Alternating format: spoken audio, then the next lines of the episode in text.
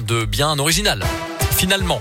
8h30, la météo arrive. On va vous offrir vos places pour le FBBP 01 aussi dans un instant. Et puis d'abord, c'est euh, le scoop info local avec Colin Cotte à 8h30. Bonjour Colin. Bonjour Mickaël, bonjour à tous. À la une de l'actualité, l'arrestation de quatre mineurs à Oyonnax dans la nuit de samedi à dimanche pour des tirs de mortier selon le progrès.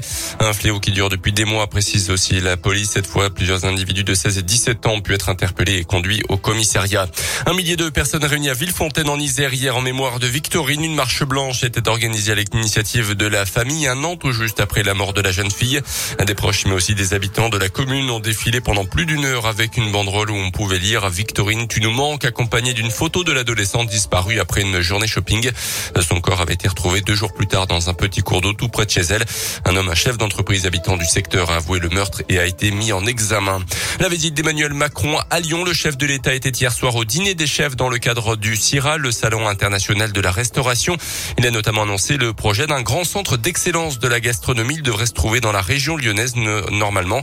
Cet après-midi, le chef de l'État présidera la cérémonie d'installation de l'Académie de l'OMS en présence du directeur général de l'Organisation mondiale de la santé. Dans l'actu également, une journée d'action pour SOS Médecins. Aujourd'hui, la fédération qui regroupe 1300 praticiens a annoncé un arrêt total de son activité pendant 24 heures aujourd'hui pour alerter les Français sur la disparition programmée de la visite à domicile. L'indemnité de déplacement de 10 euros pour les visites de jour n'a pas évolué depuis 15 ans, précise SOS Médecins, qui effectue chaque année 3 millions de visites à domicile dans le pays.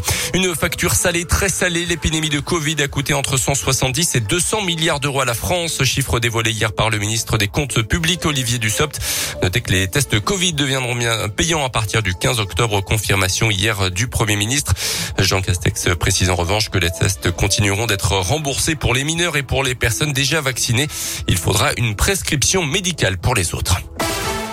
Les sports avec le basket et la préparation d'avant-saison est désormais terminée pour la Gielbourg. Samedi, les Burgiens se sont imposés facilement contre Rouen, 82 à 57. Et euh, malgré six victoires et trois défaites en match amical, euh, l'entraîneur burgien Laurent Leniam est mitigé sur le bilan de sa nouvelle équipe. On l'écoute.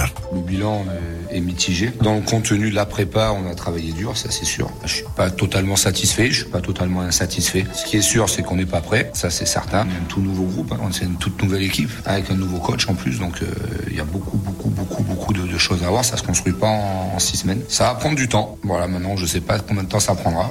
Je, je suis honnête. J'espère le moins possible. Mais ce qui est sûr, c'est que euh, si on veut avoir des ambitions, il faudra travailler que l'intégration se fasse le plus vite possible. Il manque du temps, du temps, et voilà. Et samedi, la Gielbourg qui débutera le championnat avec deux déplacements consécutifs à Pau et mercredi 6 à Limoges avant de la réception de Strasbourg. Ça sera le samedi 9 octobre à Equinox.